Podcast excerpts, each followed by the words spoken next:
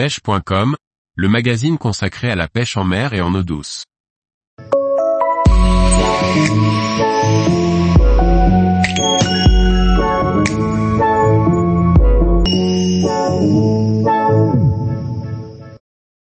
Découvrez la pêche du sabre, un poisson mythique des profondeurs de la Méditerranée. Par Antonin Perrotte Duclos. Le sabre est un poisson que l'on retrouve dans les fosses méditerranéennes, il peut vivre jusqu'à 500 mètres de profondeur, mais il est principalement pêché à partir de moins 100 mètres. Les techniques les plus efficaces sont le jigging et le slow jigging. La technique la plus classique pour pêcher le sabre consiste à utiliser des jigs au profil très fin mais très long, de 100 à 300 grammes, armés de 2 à 6 touques. Les coloris phosphorescents sont les plus efficaces, augmentant les chances que notre jig soit repéré dans la pénombre des profondeurs. L'animation est simple, mais peut être très physique si vous n'avez pas l'habitude de jigger rapidement. Comme pour beaucoup d'autres poissons, il faut mouliner rapidement pour faire remonter le jig de 10 à 30 mètres puis faire une courte pause et répéter deux à trois fois avant de laisser redescendre fil à la main. Les touches peuvent survenir même à 60 mètres au-dessus du fond, il faut donc être prêt à ferrer à tout moment.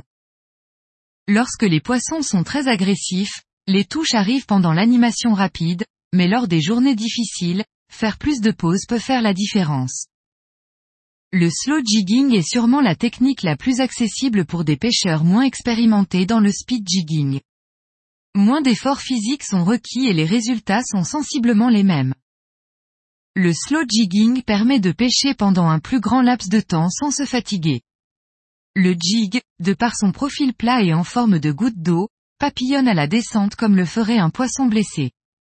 C'est souvent à la fin de l'animation, quand on laisse redescendre le jig vers le fond, que les sabres attaquent violemment.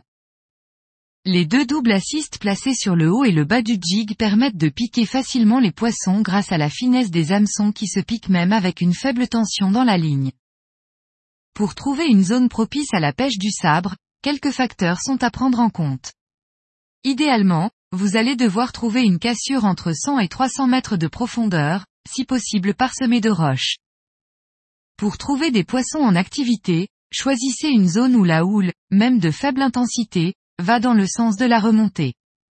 Le courant créé par cette houle va faire remonter des nutriments des profondeurs abyssales vers nos zones de pêche.